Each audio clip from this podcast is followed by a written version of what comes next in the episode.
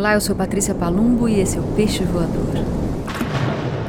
Bom dia, boa tarde, boa noite para você que me ouve. Estou gravando esse programa aqui numa segunda-feira, dia do orgulho LGBTQIA+, por conta daquele daquele evento que aconteceu em Stonewall. Todo mundo sabe dessa história, mas enfim, é bom começar o programa de hoje, o podcast de hoje, citando Guimarães Rosa, que fez aniversário há pouco tempo, há dois dias atrás.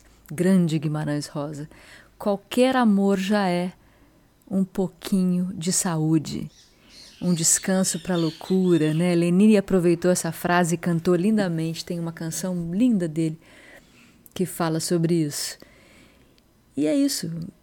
Amar não importa a quem, não é, gente? Só importa quem está amando. O que mais você tem a dizer? O que, que você tem a ver com isso? Orgulho de amar. Não importa quem, de novo. Amar é importante. Tinha uma música nos anos 80. Pô, amar é importante. Muito boa. Enfim, mas tem sido dias muito difíceis para comemorar, celebrar qualquer coisa. A gente tá a gente segue nessa infinitena, nessa doença louca que não vai embora. A doença maior ainda é a da ignorância, né? Que deixa todo mundo aí a refém dessas barbaridades que a gente vê sendo feitas diariamente, né? As que a gente não vê também. Horrores acontecendo todo o tempo. Mas o jeito é a gente seguir aqui firme, né, levando o barco na tempestade. Eu tenho recebido algumas alguns retornos bonitos do peixe voador. Hoje mesmo recebi um poema inteiro lá no feed de, do Instagram. Uma poeta que se inspirou no peixe para fazer e mandou o poema para mim, me marcou no perfil dela. Eu vou ler um pedacinho do poema para vocês. O poema foi escrito pela Marcele. As ondas dançam enquanto escuto pela nona vez consecutiva Le Carnaval desanimou no aplicativo do celular. A vidraça bem vedada faz parecer que não faz frio e que o mar aprecia comigo a sinfonia, ponte entre mim e as águas. Tudo que quero como parte intrínseca do meu corpo, inalo, absorvo com as mãos, atraio para perto de mim com o olhar ou com os ouvidos. Sorvo, mas não a ponto de enjoar. Repito muitas vezes, quase a exaustão. Com o olhar fiz as ondas quebrarem ainda mais lentamente e os pássaros e gaivotas desfilarem seu voo até que alcançassem a mais perfeita sincronia com Ioiomá. Então me lembro do café da manhã à minha frente. Não deve haver ninguém mais no mundo a ouvir a mesma música agora. Não deve haver ninguém mais no mundo a perceber o movimento coordenado das ondas e das aves, com a certeza de que as ondas e as aves sentem a mesma frequência musical. Não, não deve haver ninguém mais no mundo a polvilhar o açúcar de coco sobre o mingau de aveia matinal, nesse mesmo prato fundo de cerâmica, para que se assemelhe um pouco à superfície crocante do creme brûlée enquanto as ondas dançam e os pássaros desfilam no céu. É como quando pré-adolescentes, no banco de trás de um carro, encostamos a cabeça na janela e olhamos a chuva do lado de fora, ouvindo a canção que toca no rádio. Foi assim que me senti pela primeira vez personagem central da minha própria história. Só não conhecia ainda a trilha que levava a Camille Saint-Saëns. que delícia, né? Ela ouviu o peixe voador, é, a aventura do conhecimento, quando eu falei da gente ler poesia, da gente ouvir música clássica, né, música erudita. Muito obrigada, viu, Marcele Guil, pelo seu poema, pela sua mensagem, pela sua postagem. É muito importante a gente ter esse tipo de retorno. Hoje também recebi pelo inbox mais um alô a respeito da experiência de ouvir o peixe voador, de maratonar o peixe voador, o que é muito legal, né? Que nem a gente maratonar séries. Esse final de semana eu maratonei, e foi curtinho, na verdade, a série Manhãs de Setembro, que é uma canção da Vanusa, e Vanusa é a artista inspiração, a diva musa para a personagem da Lineker, que se chama Cassandra nessa série. Tem Paulo Miklos, tem Gero Camilo, é bem legal, é bem bacana mesmo. Muito atual, né? Muito hoje. Uma travesti que é entregadora e que aparece um filho na vida dela. Muito interessante. Vale a pena. E Lineker cantando maravilhosamente, né? Como sempre. Atuando também, muito bem. Dainara Toffoli é uma das diretoras desse filme, querida Dainara.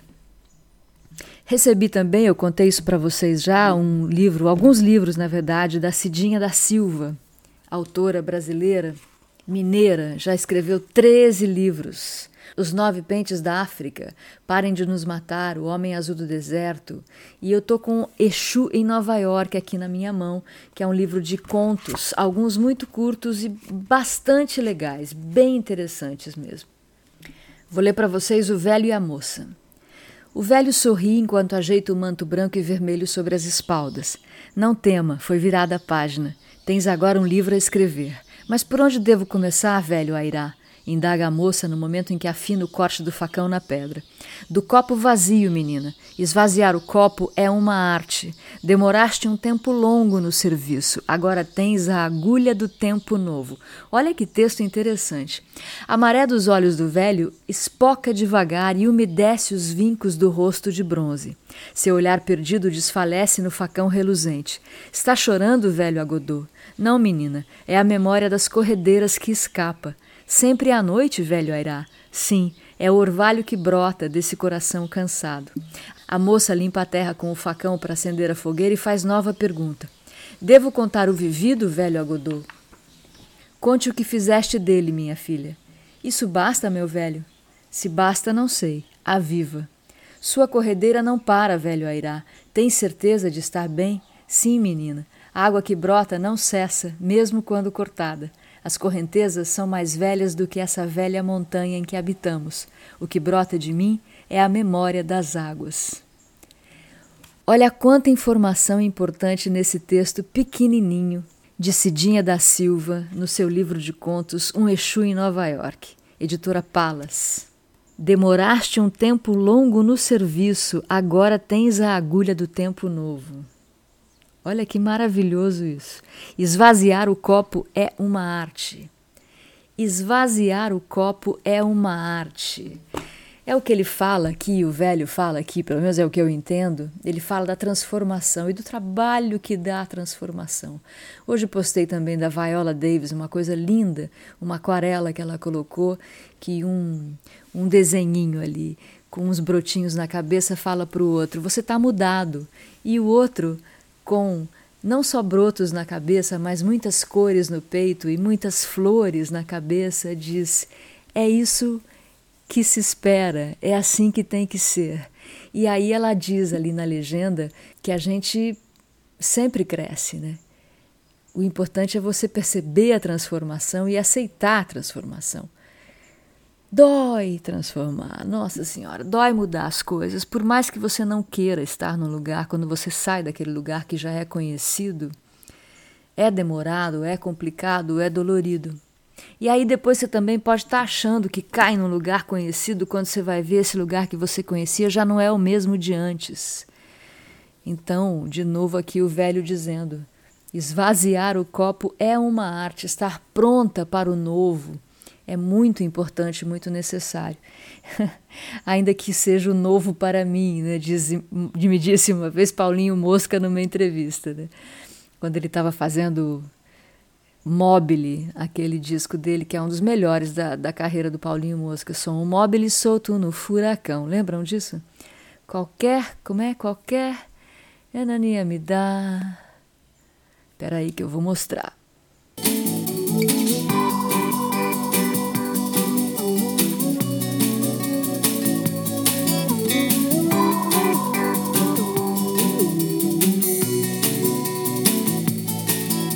Você diz que não me reconhece, que não sou o mesmo de ontem, que tudo o que eu faço ou falo não te satisfaz. Mas não percebe que quando eu mudo é porque estou vivendo cada segundo e você, como se fosse uma eternidade a mais, sou um móvel solto no furacão qualquer calmaria me dá solidão. Sou um móvel solto no furacão.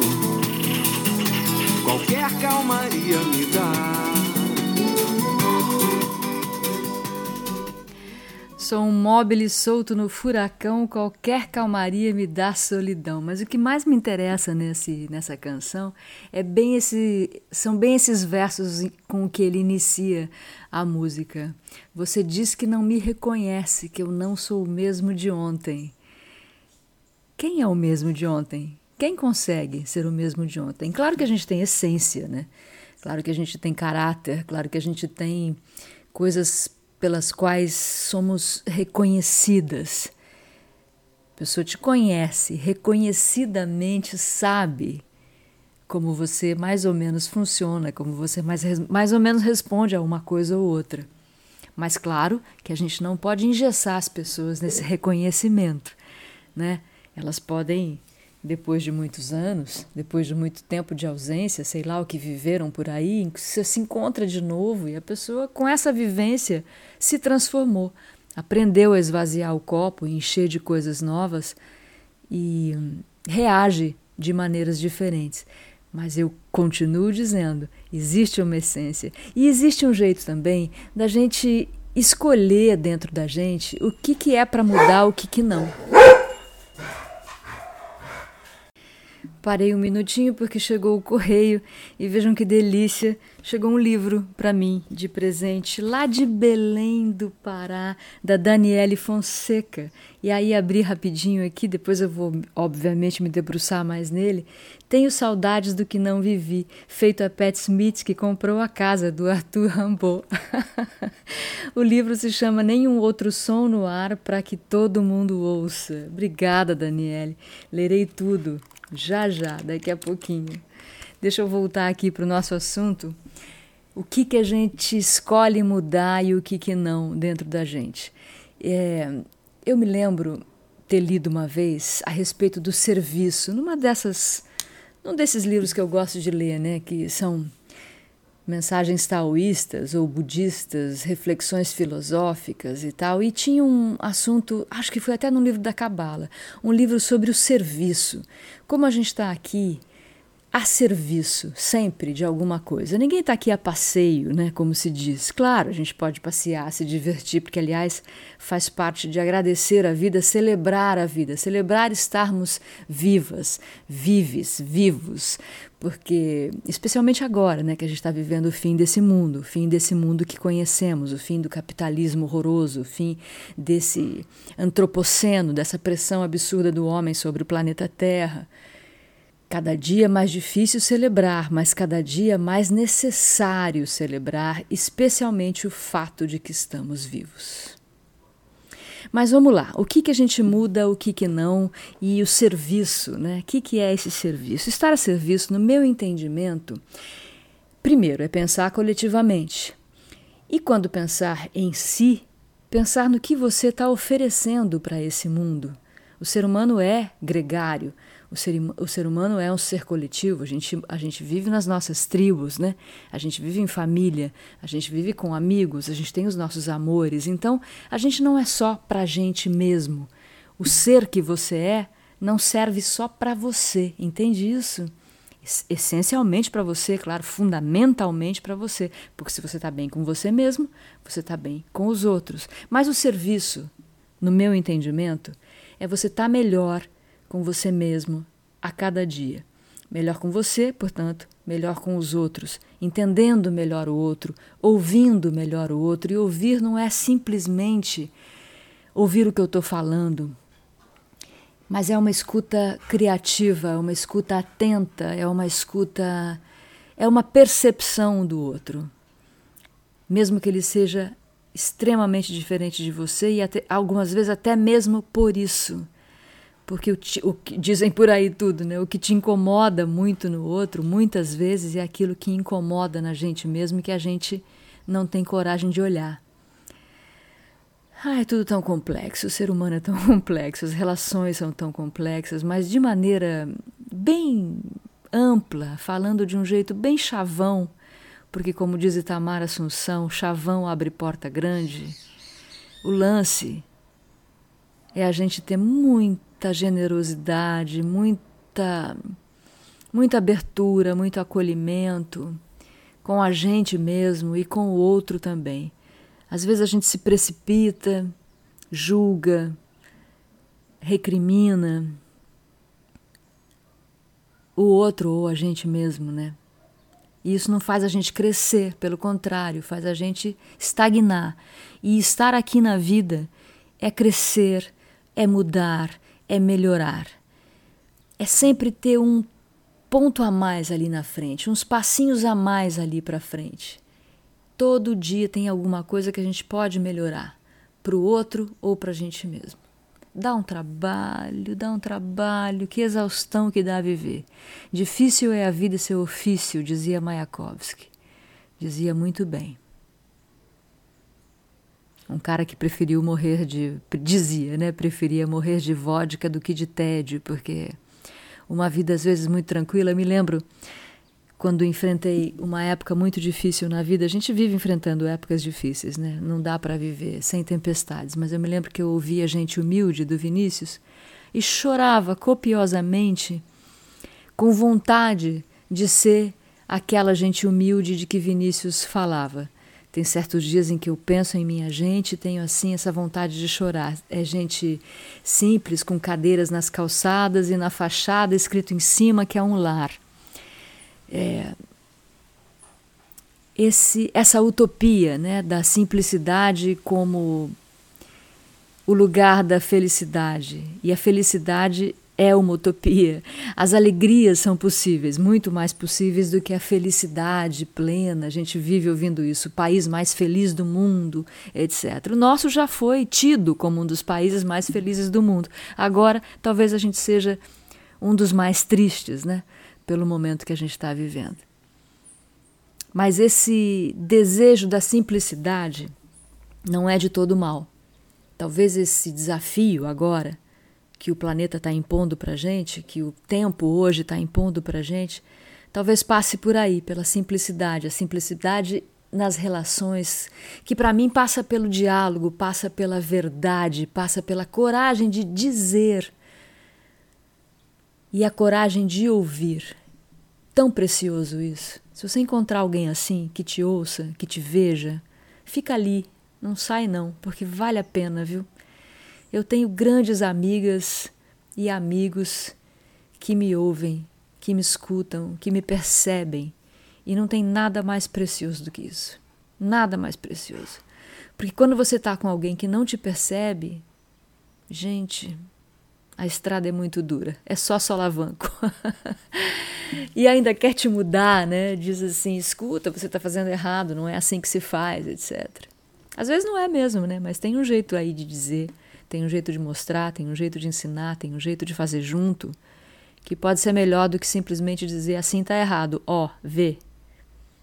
Meu irmão me falou isso uma vez, que tem uns técnicos de, de esporte que tem esse tipo de método. Meu irmão é surfista, super atleta e tal, cheio de onda, literalmente.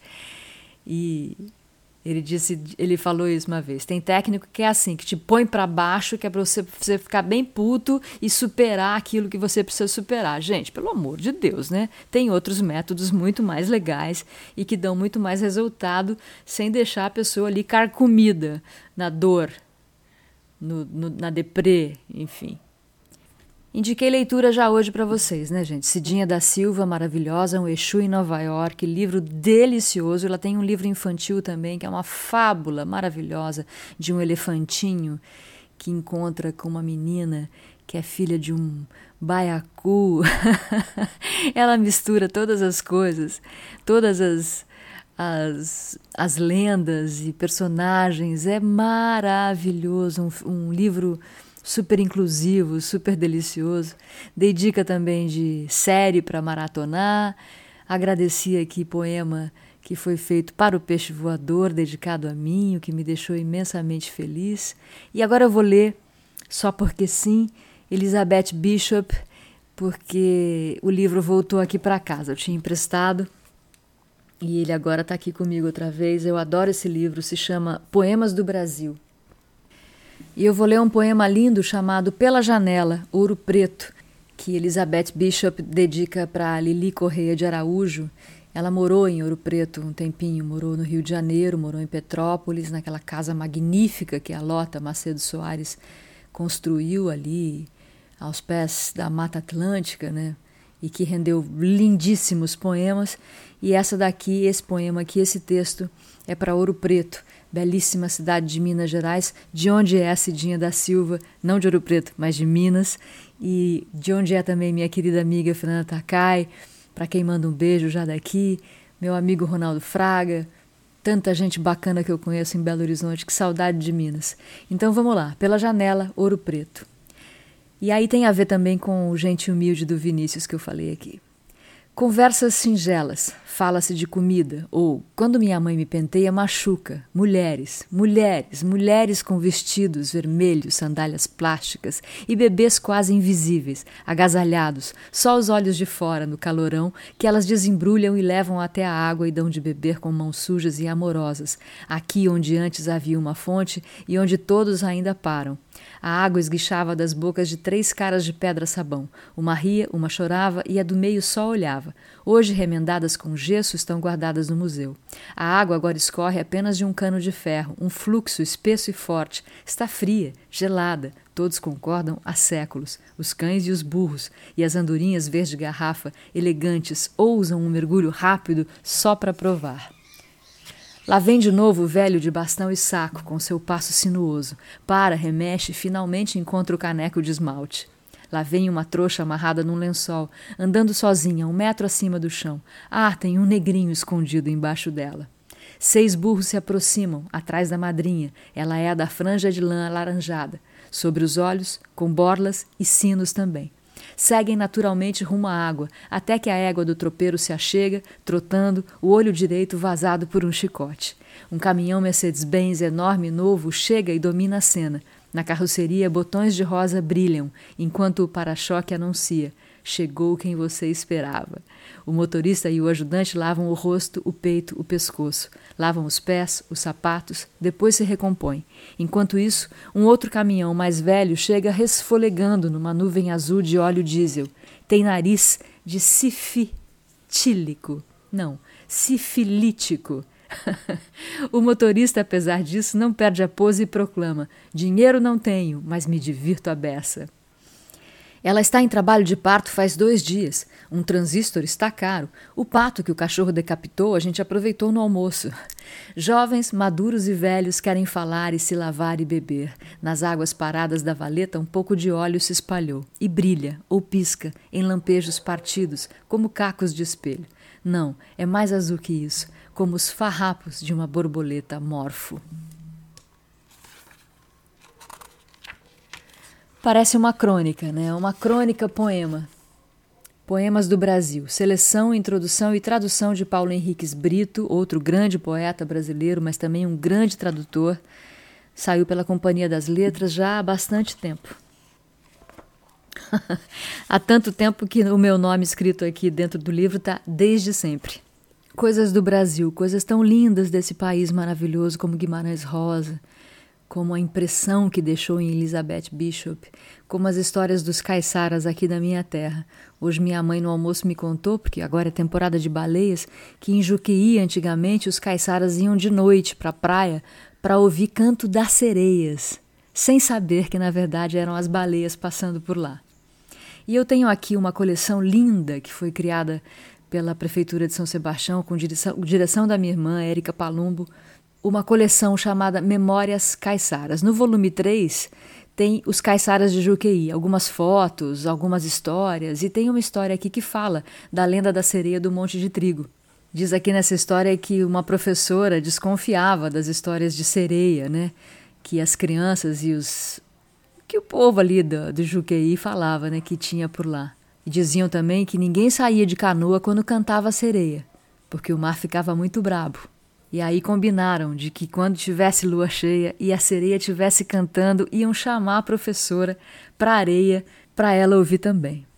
Aí teve tal a noite de lua cheia, bateram na janela da professora que abriu, tinha uma criança, uma menina, esperando ali por ela, dizendo: Arrelá, professora, a sereia está cantando. Parecia um pouco assustada e ansiosa para que eu acompanhasse. Apressadamente saí pelos fundos da casa, dei a volta ao terreiro e acompanhei a curiosa. Ela andava quase correndo e pelo caminho ia explicando. A mãe mandou buscar boys para boys acreditar. Eu segui interessada a passos largos, mal contendo a respiração a caminho da praia.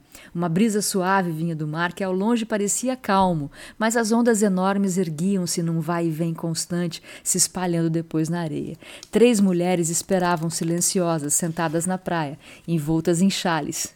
Quando cheguei, puxaram-me para perto e muito baixinho disseram-me sussurrando: Vigie, fessura, a cantiga, a cantiga vem de lá. Apontavam para o montão de trigo. Aí a brisa foi aumentando, segundo a professora aqui. A brisa um pouco mais forte trazia até nós respingos de alma. respingos de água salgada. E repentinamente, suave e brando como um queixume saído das ondas, aos meus ouvidos chegaram fraquíssimos, porém bem distintos, os sons de uma melodia triste e lenta, como um final de valsa.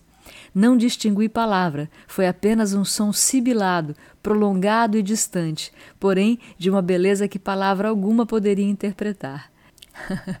Muito bom esse conto aqui. As mulheres falavam baixo e andavam apressadas. Eu as acompanhava, ainda perplexa com o que acabara de acontecer. Não era possível, mas a sereia cantara. Eu não pudera vê-la, mas que eu tinha acabado de ouvi-la, disso eu tinha certeza. As baleias, gente, cantando há muito tempo por aqui. Quem reuniu essas histórias aqui no, no, dentro da coleção Memórias Caiçaras, Caiçaras de Juqueí, foi Beni Daoud, um livro publicado em Santos em 1961. Minha irmã Érica, que fez essa coleção, muito orgulho, e ela coloca aqui na quarta capa: Acreditamos na importância do estudo da nossa história e cultura para a preservação da identidade cultural da comunidade e o fortalecimento da autoestima dos alunos. Sim, porque ela também é professora. E é isso mesmo, né, gente? A nossa autoestima é a nossa cultura.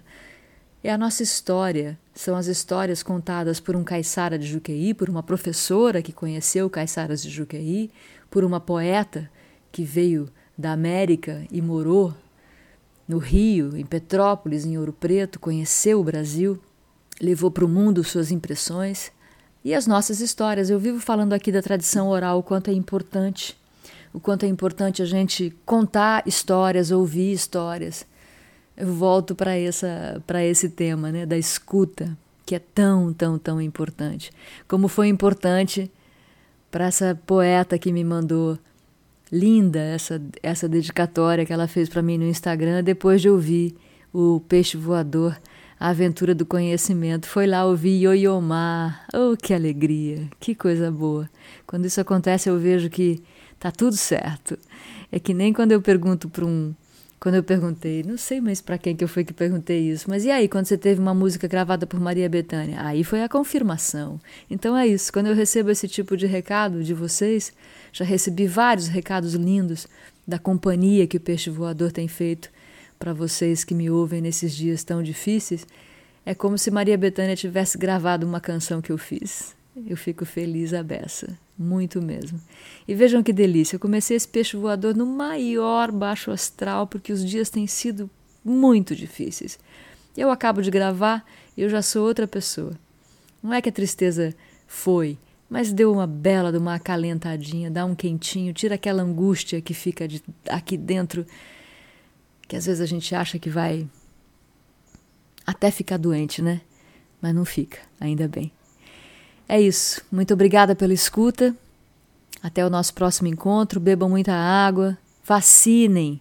Tomem a vacina que tiver no posto, gente. O importante é muita gente vacinada. Quanto mais gente vacinada, melhor. Eu tomei a minha primeira dose, a segunda vai ser em setembro, logo na primeira semana. E eu espero ansiosamente por esse dia em que todos nós estejamos vacinados, vacinadas, vacinades. E não é um milagre estarmos vivos? Viva! O Peixe Voador é uma produção Rádio Voz.